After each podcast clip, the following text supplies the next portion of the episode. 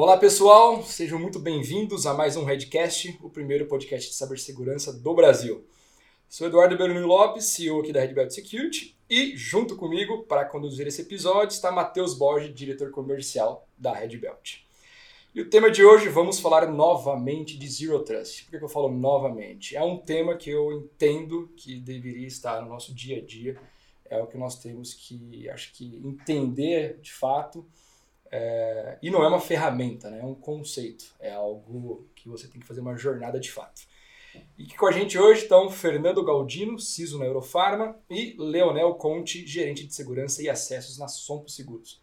Pessoal, bem-vindos, bem-vindo, Matheus. Muito obrigado, um prazer estar com vocês aqui. Léo. Eu que agradeço pelo convite, vamos lá. Fer. Muito obrigado, uma honra, uma alegria estar com vocês aqui de novo. Valeu. Demais, gente. Então, o assunto é muito legal, muito interessante. Então, ali para a gente começar, né, trazendo algumas informações, então, só para deixar claro novamente, Zero Trust não é um produto, não é uma ferramenta apenas, tá? E nem é um serviço, ele é de fato um conceito. E quando nós falamos de conceito, é, por padrão, a gente tem ali que confiar que tudo que está dentro do nosso ambiente ou que irá se conectar ao nosso ambiente, nós não confiamos. Esse é o modelo Zero Trust ou confiança zero. Então ele já pressupõe que uma, uma, uma violação aconteceu e devido a isso, cada solicitação nova passa por um controle, passa por um acesso. Baseado nisso, né, o que, que, vocês acham desse, desse conceito? O que, que vocês acham dessa jornada? Como que está acontecendo no dia a dia de vocês? É algo simples? É algo que tem que ser realmente revisitado dia a dia? Ou é algo que você consegue talvez dar talvez um check em algumas ferramentas e deixar isso funcional? Léo, começando por você, por favor.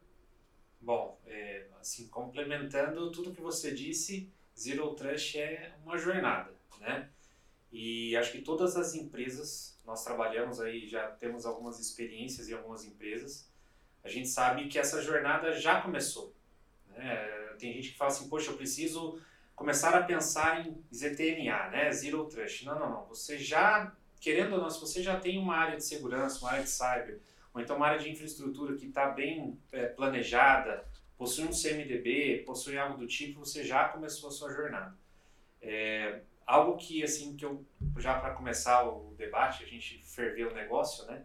Quando a gente fala de ZTNA, na minha visão, tem um começo e que a gente acaba deixando isso ficar muito grande, que é a parte de acesso. É, como a gente fala que ninguém vai confiar em ninguém, eu preciso que os meus acessos estejam centralizados. E quando eu digo acesso centralizado, acho que todo mundo que está ouvindo a gente sabe que tem lá o Leonel na rede com acesso ao sistema A. Aí tem o LP Conte com acesso a um outro sistema. A gente precisa ter usuários é, unificados, um único, uma única identidade dentro do ambiente. E esse é um trabalho que a gente sabe que é muito difícil executar, porque tem sistemas com suas determinadas particularidades, tem um sistema, tem um sistema que você vai chamar por matrícula, tem outro sistema que você vai chamar por CPF, e a ideia é que você tenha uma identidade única. E aí sim, isso começa a melhorar a sua jornada na, no Zero Trust dentro da companhia, fora aí os outros temas que a gente vai trazer aqui. Mas vai lá, Fer. Bom, é, acho que você fez uma bela introdução do, do conceito de Zero Trust. Né? A gente fala que é uma arquitetura, né? é uma estratégia de segurança. E eu concordo, acho que cada um na sua empresa já está fazendo um pedaço, um pouco, já começou. Principalmente a pandemia acelerou bastante né, a adoção desse modelo. E, e, fazendo aí um histórico, né, a gente tinha uh, a nossa abordagem de segurança muito baseada naquela famosa segurança tradicional de perímetro, né? Então as empresas eram um pouco mais fechadas também, né? Então a única parte ali que ficava exposta na internet era o seu site, seu web services, a sua VPN. E hoje, já no mundo pós-pandemia, é, a gente trabalha num modelo totalmente diferente, né? um modelo bem descentralizado, modelo multi-cloud, eu no, no, meu caso até a fábrica se conectando com os fornecedores, com os clientes, né? é, a gente vê que o, a abordagem tradicional de segurança não dá conta mais dos riscos né, atuais. Então chega essa nova arquitetura que não é tão nova assim, né? A gente já falou um pouquinho que eu escuto falar de Zero Trust desde 2016, 2015, né? É, e agora nesse novo modelo né, empresarial, cloud também, né, é, a gente precisa ter uma arquitetura de segurança um pouco mais voltada para essa questão da identidade, né, para a questão da, da é, do, de um modelo de segurança mais baseado em dados também, né, verificação de acessos, né, e esses acabam sendo os pilares do, do Zero Trust, né, a identidade, o acesso, o device também, né, e o comportamento principalmente, né, desses elementos quando eles acessam a empresa, né, acho que é, essa é a grande fundação do Zero Trust. Né? E cada um na sua empresa está fazendo um pouquinho. Começou pela identidade, né? agora estamos olhando um pouco mais para comportamento de acessos. Né? E acho que, como bem você introduziu, é, não é um produto, não é um serviço, né? é realmente uma estratégia, né? um conceito muito mais Exatamente. amplo. Mas olha que engraçado, né? É, a gente está falando aqui de Trust, pô, a gente vive isso, né? Vocês dois vivem isso nas companhias de vocês, no dia a dia, em rodas. Matheus, a hora que nós estamos ali falando com o mercado, entendendo dores de clientes, novos clientes, daí em diante, você viu o pessoal falar de Trust? Você ouve? A gente, a gente ouve muito fornecedores de tecnologia de segurança batendo muito na tecla. E, na minha humilde opinião, é, existe um, mercadologicamente, é um termo bonito é um termo que todo mundo está interessado. Então, para quem cuida da área de marketing de uma empresa que vende tecnologia de segurança, faz muito sentido para eles falarem, Sim. tocarem Mas o cliente tema. final, você vê ele pedindo para você Zero Trust? Falando sobre Zero Trust diretamente, não. não né? é, eu vejo estratégias separadas dentro de uma macro estratégia de Zero Trust muitas vezes, mas isso nem fica, nem transparece como, ah, vamos implementar Zero Trust em um ano. É mais, putz, precisamos fazer uma micro segmentação da minha, da minha rede, porque no caso de um ataque, aquela pessoa não consegue fazer um movimento lateral tão agressivo quanto poderia se eu não tivesse, que é um dos pilares de Zero Trust. Então, eu vejo pilares ou estratégias dentro do modelo Zero Trust sendo aplicadas aqui e ali, mas são raros os casos do cliente que realmente tem uma estratégia fala, preciso ou estou a caminho de Zero Trust em dois anos ou em X tempo. Entendi, excelente, excelente. Que isso que é uma coisa que eu também vejo bastante, né? Sabemos que é necessário, sabemos quanto que é importante é, e parece que não sei se é uma estratégia interna das empresas ou realmente as pessoas não estão falando tanto nisso daí. Tem um relatório trazendo números aqui para vocês é, da IBM, o Cost of Data Breach Report de 2022, que menciona que 80% das organizações estudadas tiveram mais de uma violação de dados. E o relatório descobriu que o custo dessas violações atinge a média histórica de 4,35 milhões de dólares em 2022, isso para a América Latina, tá? o que representa um aumento de 12%. E nesse mesmo estudo, empresas que comprovam, né, que comprovaram de alguma forma que focam bastante na metodologia, no conceito de Zero Trust, reduzem bastante, em torno de 22 a 23% o custo dessas violações. Quando a gente fala de ações, wins é, para essas empresas, o uh, que, que, vocês conseguem assim dar para a gente dizendo, olha, fazendo isso é um Zero Trust de fato? Liberar VPN para todo mundo é Zero Trust, não é Zero Trust? É necessário, mas como que eu vou fazer para garantir o Zero Trust? O que você acha? Eu vou, eu vou usar um pouco do que ele disse e um pouco do que você disse. É... A gente, eu vou defender o lado do cliente, né? O cliente nunca vai chegar para uma empresa terceira e vai falar assim, olha, eu quero um, um Zero Trust. Por quê? Porque é difícil você ver uma empresa onde ela vai conseguir encapsular tudo o que um Zero Trust pode te oferecer num pacote. Que a gente acabou de falar que é uma jornada, né? Então tem vários pedacinhos dentro do Zero dessa, desse conceito dessa jornada Zero Trust em que nós aqui do lado como cliente, a gente olha e fala assim, poxa, agora nesse exato momento eu estou com uma dor aqui que eu preciso atender e eu preciso ter visibilidade do meu parque. Aí eu vou utilizar o que você falou. A galera vai lá e começa a procurar a microsegmentação. Porque aí ele sabe que é, eu vou ter um, um, parque mais detalhado, pelo menos os meus servidores, para onde ele está tendo acesso, qual porta está acessando. Sim. E aí depois eu já vinculo isso porque eu falo assim, poxa, meus usuários já estão começando a ficar numa maturidade interessante. Se eu coloco isso com microsegmentação, eu aumento minha maturidade. Aí eu vou para o comportamento. Eu começo a ver um comportamento dentro da minha rede. Isso vai elevando este nível de maturidade do ZTNA. É, então, do assim, é, acho que quick win ele ele não é tão quick assim, né? É, são, são coisas grandes que a gente tem que fazer e elevar o nível de maturidade. Talvez alguns erros que, que eu já vi acontecer no mercado é você adquirir uma ferramenta, colocar dentro da empresa e falar que agora a gente está 100% para aquela ferramenta. Um exemplo aqui, cofre. Não adianta você ir para o mercado, buscar um cofre de senha, colocar dentro da companhia e falar que você está ok. Sim.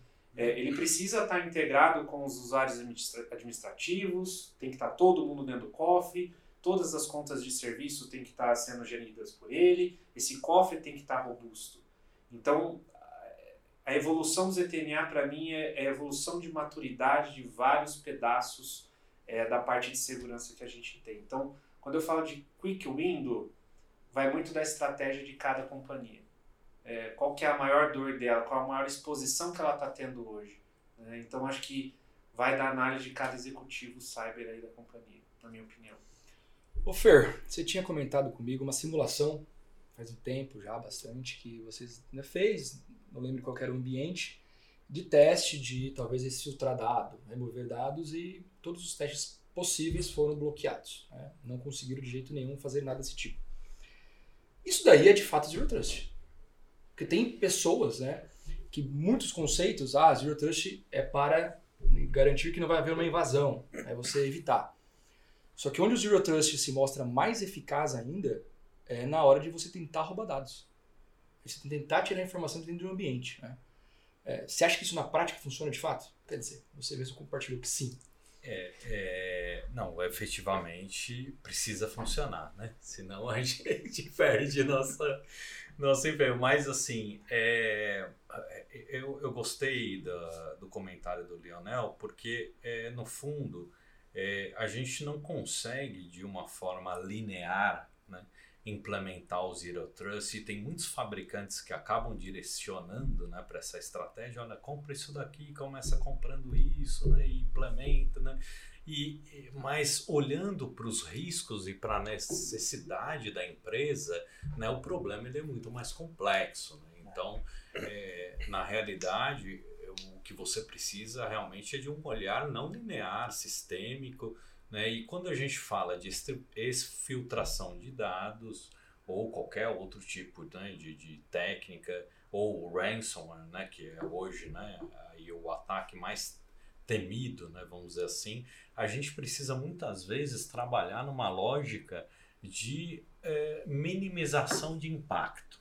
Né? Então, não é mais se acontecer, né? é quando aconteceu. Né? Então, quando aconteceu, é, o, o, que, como que eu detectei e como eu reagi. Né? Então, o Zero Trust ele acaba sendo uma camada muito eficaz, é, preventiva, mas ele também te ajuda na visibilidade, no monitoramento, né? O próprio princípio, né, do zero trust, né, que é nunca confiar, sempre verificar, né? Ele traz é, consigo esse pressuposto de que nós temos sim brechas de segurança, nós temos ameaças, né? E a gente deve, né, é, sempre é, olhar para esse ambiente de uma forma a sempre estar tá questionando os acessos. Né? O problema hoje é fazer isso numa empresa tão aberta, tão conectada. Né? Hoje, com o trabalho híbrido também, a gente tem uma grande força de trabalho se conectando remotamente. E então, cada vez mais, né? E cada vez mais. É, e não adianta a gente remar contra a maré. Né? Não adianta a gente ir lá no negócio e falar, não, assim, dessa forma não dá para. Porque assim, já aconteceu, a gente tem que olhar para essa realidade hoje e tentar trazer soluções que habilitem o negócio, né? Que dê mais segurança para o colaborador, às vezes na casa dele. Né? É isso. É, às vezes no, no cybercafé. Né? E pensar que a gente tem sempre a joia da coroa para proteger. Então, é, a gente precisa ter uma lógica também de priorização. Então, aqui, essa joia da coroa, eu vou fechar aqui um sistema de segurança que eu vou ser um pouco mais rigoroso. Né? E é, no nosso caso, acho que a cereja do bolo mesmo é o comportamento, né? É trabalhar com tecnologias, com abordagens baseadas em comportamento. Acho que não dá mais para a gente fugir desse modelo, né? E aí entra inteligência Concordo. artificial, bastante, porque hoje o volume de dados que a gente tem para analisar é gigantesco. A gente tem sempre aquela queixa clássica que falta mão de obra. Né? Então, se a gente não tiver um bom arsenal para olhar isso de forma contínua, né? que é um dos princípios do Zero Trust, né? a gente não dá conta. Então, quando a gente fala, pô, a gente fez um teste, não conseguimos, não conseguiu é, num, num, teste isolado, mas pode ser que de uma outra forma vai conseguir. E aí entra a nossa capacidade de detecção, de reação né, de poder fazer uma gestão da, daquele incidente. Primeiro, saber se está existindo efetivamente né, é aquele problema, aquele incidente, e depois a resposta. Né? Então, o Zero Trust hoje eu vejo ele como é, uma estratégia fundamental, essencial né, para nós é, como CISO e para o negócio também. Né? Às vezes é um pouco confuso para o negócio a gente falar de Zero Trust, né? porque vem o Great Place to Work falando que a confiança é, é, é, o que move a empresa. Então você não vai confiar no funcionário. Né? Então a gente, acho que a nossa missão também é traduzir né, isso para uma linguagem mais empresarial. Né? Então traduzir para uma linguagem de minimização de riscos e de habilitação né, do negócio da força de trabalho remota, né, da fábrica que tem que se conectar com o fornecedor que está na, na, Alemanha, né, na, num dispositivo IoT que se conectando eu consigo ter mais produtividade, né, mais efetividade. Então, é, é, isso faz parte da nossa missão, né, Leonel? Traduzir esse Zero Trust mais essa buzzword né, para um, uma linguagem um pouco mais de negócio. Que eu vejo que isso é um dos grandes desafios né, da, da, da, da gestão de cyber. Muito, né? muito. Perfeito. Eu acho que você tocou em alguns, vários pontos super importantes aí de joias da coroa. Você tem que mapear quais são as suas joias da coroa. Se você não tem isso mapeado, se você não entende quem tem acesso àquilo, quando tem acesso àquilo, deveria ter acesso àquilo ou não, já é o começo de deixar a porta aberta em algum lugar. Então, várias coisas você tocou e, e um ponto que eu acho muito interessante para os nossos ouvintes aqui também, que a gente está falando gerente de segurança, a gente está falando para os CISOs, que é a galera que está escutando a gente. E vocês dois tocaram num ponto que para mim é, é essencial, que é risco, gestão de risco. E aí eu volto a pergunta para vocês, porque aqui a gente está fazendo pergunta, né? Ah, tem bastante consultores também. Viu? Aí, ó. Boa, boa. Os consultores vão virar vão gerentes virar, e CISOs um dia, é isso aí.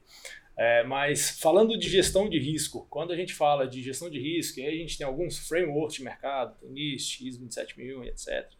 E aí aparece um modelo de gestão Zero Trust. Como que essas coisas se encaixam, na opinião de vocês? Tem um vem acima, ou eles simplesmente se encaixam lado a lado, ou não faz sentido nenhum, são duas coisas totalmente separadas? Eu, eu, acho, eu acho que esse. Aí pegou, hein? Não, não, eu, eu acho que esse, é essa pergunta é legal porque é, é o segredo, na minha opinião.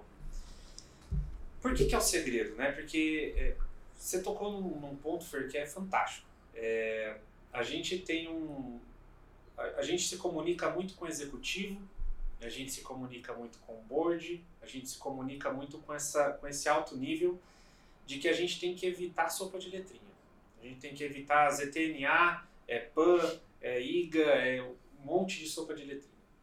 E aí quando você coloca um framework é, acompanhado, ele se torna algo padrão e que você começa a transferir e mostrar o tamanho do risco que você tem. Que aí você vai ter Legal. uma régua de risco né? Você vai conseguir verificar o seu, o seu impacto e a probabilidade daquilo acontecer. E se aquilo acontecer, o que, que vai impactar no negócio? Que aí eu vou começar a falar de dinheiro, vou começar a falar de instabilidade, vou começar a falar de parada do negócio. Eu acho que é, esse é um, é um dos maiores segredos que a gente tem que utilizar e que a gente tem que utilizar essa ferramenta constantemente. É parar de olhar o problema e levar esse problema para um executivo, é, falando assim: olha, eu preciso implementar uma solução de cofre porque eu preciso proteger as senhas dos usuários. O que, que isso vai trazer é, de benefício? Boa, boa, boa. É, a gente sabe qual é o benefício. Nós, de segurança, falamos, cara, mas se de repente o admin vazar, tá, mas eu não consigo tangibilizar. Segurança da informação é qualitativa e eu preciso transformar isso em quantitativo. Eu tenho que falar assim, olha, o impacto para o negócio vai ser esse. Eu posso ter uma parada no ambiente onde é, para ramo segurador e para alguns outros ramos, a gente tem, por exemplo, uma base de dados de perdas operacionais. Sim. Então eu tenho um BDPO que eu tenho que falar assim, olha, o quanto que eu pago devido a um incidente ou quanto eu deixo de ganhar devido ao incidente. Então quando eu começo a colocar um framework, eu consigo começar a ter mensurações para poder chegar para o budget e não vender somente um, um software, um ativo, e vender uma solução baseada em risco. Eu acho que esse é um, é um, é um segredo assim que a gente tem que utilizar para poder vender para os executivos. Né? Não, e é um ponto essencial porque você para de vender ativamente para ele a ideia e você bota o risco na mão dele para ele tomar a decisão e falar, cara, esse é um risco que eu quero mitigar. Eu entendo de risco financeiro, de imagem, jurídico, etc. Mas esse risco de saber que agora eu entendo, eu consigo mensurar, e ele eu não quero lidar com ele mais. Então, Leonel, me ajuda a resolver esse risco. E, e, Aqui está um budget para você me ajudar a resolver esse quando problema. Quando você falou de vários riscos, né? E a gente fala de risco cibernético, é, antigamente você olhava lá, tinha riscos ju, ju, jurídicos, né, judiciais, tinha risco de imagem, tinha risco. Só que o cyber, aconteceu alguma coisa, eu vou ter impacto em todos esses casos. Exato. Eu vou ter que envolver o jurídico, eu vou ter é, imagem, eu vou ter impacto na companhia, eu vou ter impacto no cliente. Tem empresas que, se acontecer um ataque, a ponta final, B2C, vai ter problema. Tem empresa que está no B2B, que já vai gerar um impacto. Então, é, é, é nesse momento em que a cibersegurança deixa de ser o menininho do antivírus e do, do Fire, né?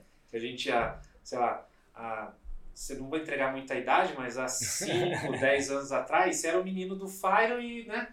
Agora não, segurança da informação tem que olhar de maneira estratégica o negócio, entender qual que vai ser o impacto lá na ponta para o cliente.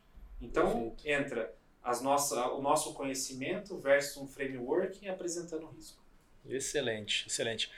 Eu queria voltar um pouco a conversa também, porque tem, tem muita informação super valiosa aqui de risco, de board, de negociação, de como posicionar seu projeto dentro da empresa. No final do dia, se a gente não posicionar e não vender o projeto, para que, que a gente está lá? Mas eu queria voltar a conversa para o Zero Trust. E Zero Trust a gente tem algumas, dentro da estratégia, tem alguns pontos específicos de atuação.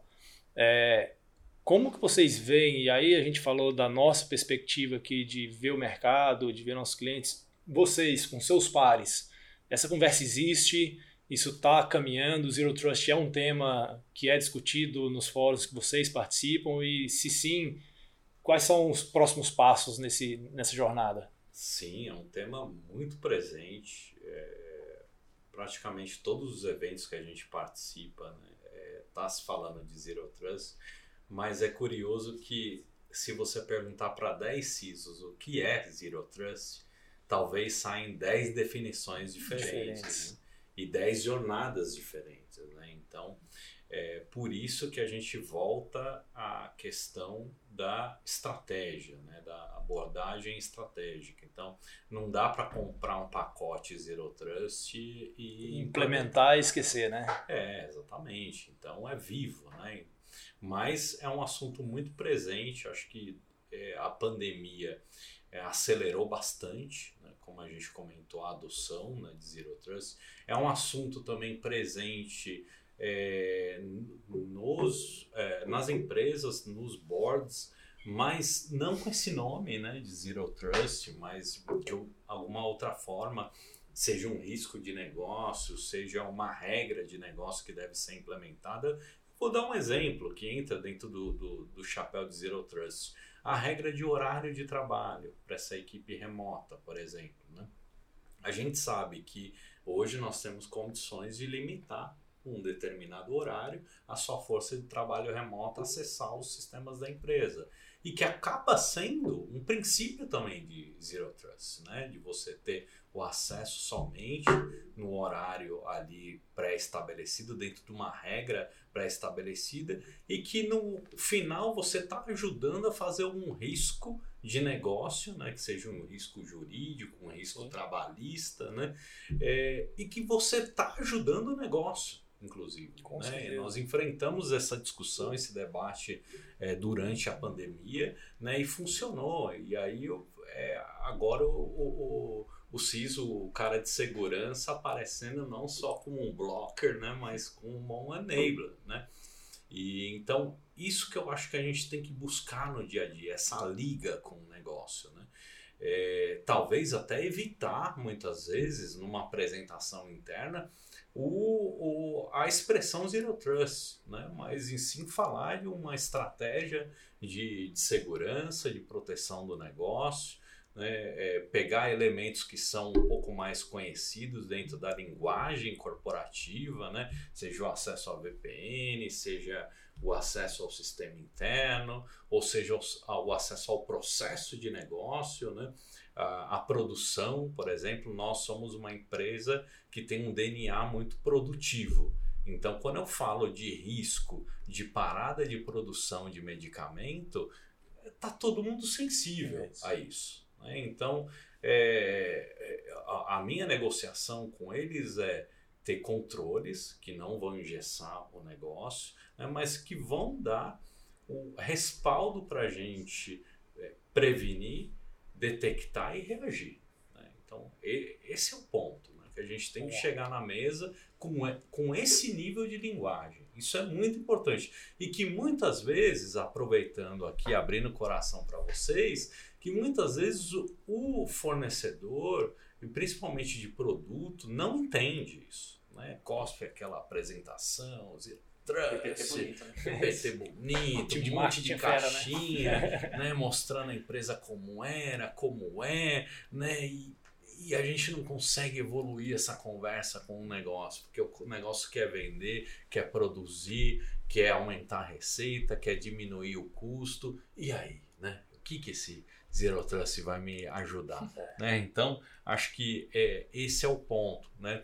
E Bom, deixa eu passar aqui para o é, não, eu, eu cara, eu, eu vou até anotar aqui depois, porque saiu um insight aqui que eu vejo que é uma falha até minha.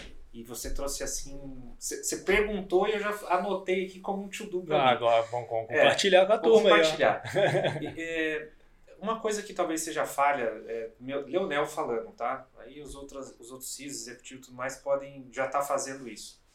Mas os meus pares, é, o, meu head, o meu par de infra, o meu par de sistemas, falta um aculturamento também da minha parte. A gente sabe que aculturamento é algo que a empresa precisa, como um todo, sabe? Vamos, estamos falando de conscientização de segurança aqui.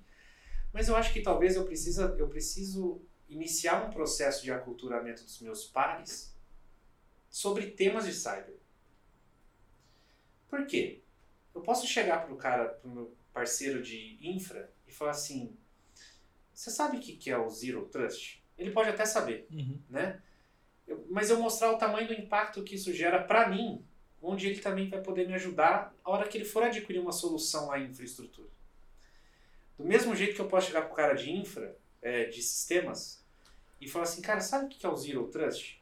Zero Trust é você não deixar aí num arquivo de conf um usuário e senha aberto em TXT. Olha que, olha que doideira. E coisa simples, né? né? É, é, porque você não está confiando, não, se alguém lê isso daí, isso. pode usar. E aí e não para benefício passar próprio, é, passa para um, passa para outro, que negócio de É isso, esse, é isso. Esse é um ponto assim, essencial, a aliança que você precisa é. fazer com o seu time de infra, sistemas, com o negócio. É. É, acho que esse é um ponto fundamental. Queria dar um exemplo, é, Leandro, desculpa te Não, interromper. é, infraestrutura hoje tem um, um, problema, né? Um, um, problema bom, né? Aí de é, melhorar a conectividade, né? E, e, a adoção né, de uma empresa mais aberta, né? Hoje com todo mundo com laptop, com vários dispositivos, com a fábrica conectada. E quando a gente vai falar de Zero Trust é, para o time de infra, hoje tem SaaS, tem modelos uhum. né, que simplificaram né, a adoção disso e que muitas vezes tem até redução de custo. Né? É, então, esse é o caminho né, para você sensibilizar o seu parque. Às vezes é muito mais difícil do que o próprio é negócio. Né? É isso. Às vezes, quem está do nosso lado, né, muitas vezes tem as suas prioridades também, né, tem a sua demanda, mas esse é um ponto fundamental. Não, não precisa nascer em cyber, né? As Sim. ideias de proteção uhum. não precisam nascer em cyber. É, e eu costumo falar isso na empresa que todo mundo da empresa ele faz parte do time de segurança. Eu só sou mais um vetor. Boa. O cara de infra, ele é o cara de segurança. O cara de sistemas é o cara de segurança. Porque eu, talvez eu não consiga estar em todos os lugares ao mesmo tempo. Então, se o cara de, de sistemas fala assim, poxa, eu queria melhorar a minha fábrica de software, para quem tem, é, poxa, como que eu posso melhorar? Será que eu posso... Como que esse conceito, que aí é, esse era um e aí depois tem um outro ponto que eu vou falar agora. A gente hoje tem a metodologia ágil, né? Tudo é ágil. e aí, cara, o ágil para Zero Trust também ficou é, é um tiro no pé, né? Porque tudo é rápido, tudo é ali, faz a squadzinha entrega, squadzinha entrega. E quando você faz uma squad entrega e é rápido, é, isso tem que, óbvio, tem um, um todo uma, no contexto de DevOps, tem lá a parte de qualidade, mas a ideia é você falar assim, pô, então agora vamos colocar também uma segurança. É, é, então, quando você vai falando de ágil, o ágil veio para atrapalhar um pouco, né? Porque às vezes a gente não, a segurança por si só não consegue acompanhar o ágil. O ágil está lá na frente entregando e a gente está indo atrás. Pelo amor de Deus, vai mais devagar, ágil. Mas é, é, a ideia é que se ele lá na frente já tem essa conscientização, o cara de sistemas, cara, ele só vai me ajudar e eu não preciso mais me preocupar. Porque ele vai contratar talvez um terceiro já com uma squad de um Champions, é, Dev Champions lá. É, e ou então ele vai contratar com DevSecOps. Então isso só vai me ajudar. E aí, ou seja, o trabalho de cyber do meu papel fica mais fácil, porque sistemas já está pensando na segurança, infraestrutura, quando ele vai olhar uma VPN nova, que ele quer mudar o parque dele, cara, ele vai falar assim: vem cá, olha essas features que a gente está vendo aqui, é legal para você? Ah, poxa, é legal. A gente só vai é, um ajudando o outro, aí a coisa só tende a crescer e o Zero Trust caminha. Um exemplo, a semana retrasada eu tava, estávamos no cliente e aí estava o executivo, o CFO, tanto horário de TI, segurança respondia para ele, estava o gerente de infra, estava também o de segurança e nós, e nós apresentamos ali os indicadores e um dos que estava negativo para nós, ruim, era a quantidade de administradores no ambiente. Mas é um baita de um ambiente, quantidade, se for ver percentual, baixíssima.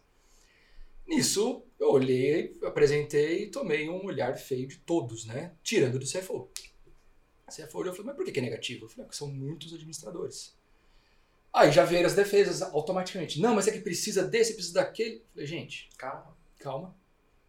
O problema é que nós não confiamos em vocês. O problema é que no dia a dia, você ter um acesso administrativo pode facilitar muitas coisas tanto de você às vezes dar um bypass num processo porque o ágil está enchendo o saco, precisa entregar, precisa não sei o que lá.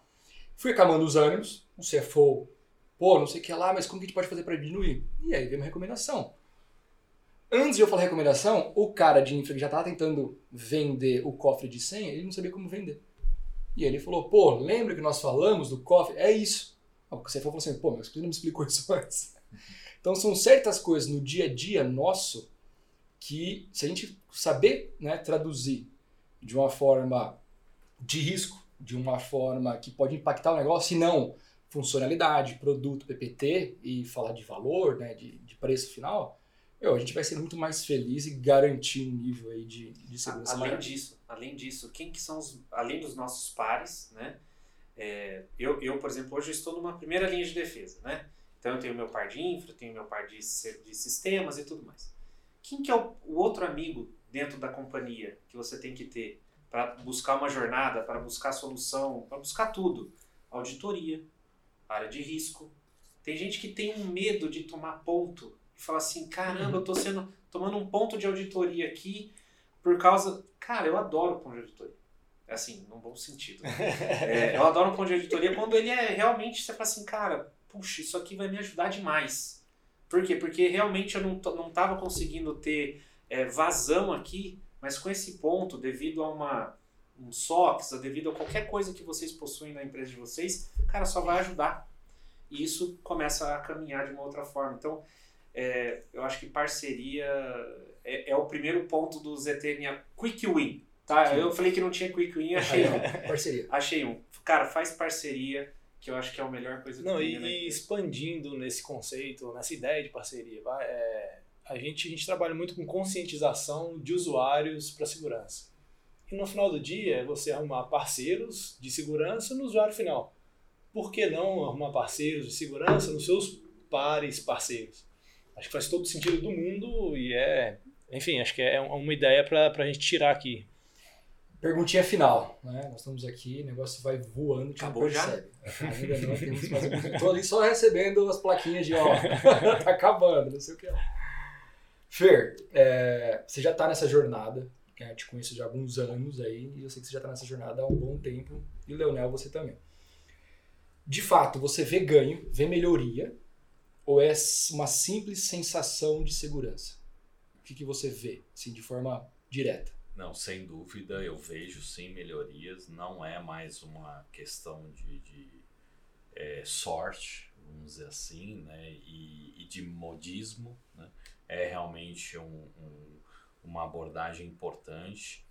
Mas eu vejo também que você precisa complementar. É, a gente tocou nesse ponto lá no início, né? E eu volto a repetir a questão do comportamento. Né? Então, olhar para os seus acessos, para a sua identidade, para os seus devices, para o seu workload e olhar para comportamento. A gente é, acho que precisa virar essa chave. Né? Então, quando a gente for buscar soluções e parcerias, né? a gente precisa é, entender que hoje né, o comportamento e a avaliação e a tomada de decisão em cima de comportamentos é que vai fazer a grande diferença para o negócio, porque a gente não consegue mais bloquear todo mundo, simplesmente colocar uma regra que você vai excluir uma porção né, de acessos. Os negócios não funcionam mais assim, gente. Os negócios hoje estão querendo acelerar digitalmente, estão querendo plugar mais empresas, estão querendo plugar o seu cliente. Né? Então, a gente precisa entender esse cenário todo né? e trabalhar com uma resposta baseada em comportamento, a contexto, né? e sempre realmente fazer essas parcerias para entender e compreender um pouco mais os riscos de negócio. Né? Então, é, se fosse para deixar aqui um, né, uma mensagem, e vou deixar uma mensagem final, é buscar é, esse nível de é, estratégia de implementação baseada em, em comportamento, inteligência artificial. A gente não tem como dar conta é, de visibilidade e de ações para o tamanho dos ambientes, né? Que a gente tem hoje como responsabilidade para operar. Então, eu deixaria essa mensagem final. E você, Boa. senhor Leonel? Caramba, depois do... Sem pressão, hein? É. Mas eu, eu, eu, concordo e essa, essa jornada Zero Trust, ela te traz um pouco mais de conforto. É, mas eu sou muito, acho que pessimista, né? Que eu não consigo dormir, mesmo tendo mil coisas, eu acho que a segurança está aí, é, as coisas estão acontecendo, a gente vê a cada semana que passa é, um, é uma invasão em alguma empresa e a gente às vezes pergunta, fala assim, cara, quando vai ser né, a minha vez? E a ideia é eu conseguir responder o mais rápido possível. E mesmo com tudo isso de solução, eu acho que, acho que esse é o maior foco que a gente tem que ter. A certeza de que 100% seguro a gente não vai estar. Mas que o ZTNA, confiança zero dentro do ambiente, te deixa muito mais confortável e eu concordo com o Fer quando a gente fala de comportamento. Porque hoje a gente tem robô dentro da empresa. Né? A gente tem robô, a gente tem IoT e eu preciso, não posso confiar neles também. Né? O ataque pode vir dali. Então, como mensagem final, acho que Zero Trust é algo que todos deveriam. Vocês já fazem, tá? Para quem está ouvindo, vocês já fazem. Para quem ainda não tem isso no coração, acredite. é, acredite, vocês já fazem isso. É, eu acho que agora é muito mais colocar isso no papel, alinhado à estratégia de negócio. Porque talvez é, as entregas que você vai ter que fazer só vão mudar de ordem e aí isso você vai ajustar conforme o negócio da sua companhia. Muito bom, muito, muito, muito bom, gente. Que papo gostoso. É... Baita de um tópico super interessante. Voou o tempo, já passaram esses 40 minutos. Caramba. Então, agradecer, Matheus, sua presença, como sempre, parceiro. Léo, amigo de longa data, e Fer também, anos e anos aí já na estrada, juntos. Obrigado pela presença, deixar um abraço. Abraço para todo mundo que está ouvindo aí, como o Leonel comentou, tá todo mundo fazendo, talvez não com o mesmo nome, né? Mas é, e é, espero também poder contribuir aí mais vezes. Sinta-se à vontade também de nos chamar, né, Leonel, mais vezes. E agradecer novamente a participação. A gente se prepara para vir falar do tema, então uma oportunidade de aprender bastante também. Né? Então, valeu aí, pessoal, pelo convite. Que legal. Eu vou, eu vou fazer tipo a, a Xuxa, porque minha esposa vai ver e minhas filhas também. Então, um beijo pra minha esposa, um beijo para as minhas filhas, Ana, Maria, o pai te ama. Olha aí. E, pessoal, é, assim, continuem nessa jornada. É, de novo, vocês já estão fazendo. E segurança é algo diário, né? Uma batalha que nós vencemos diariamente. E eu fico à disposição aí, tanto da Red Belt quanto para todo mundo aí. Excelente, muito bom, é isso. É, a gente podia ficar aqui algumas horas tranquilamente destrinchando esse tema, tem muito mais, mas a gente deixa para um próximo episódio, né? Maravilha, é isso aí. Uh, bom, todos estão no LinkedIn também, então fiquem à vontade que está nos ouvindo para abordar o Fer, para abordar o Léo, são pessoas excelentes para conversar, trocar ideia. E caso tenha alguma dúvida, algum comentário, contato.redbelt.com.br, fiquem à vontade. Gente, obrigado novamente por nos acompanhar e nos vemos até a próxima. catch, catch.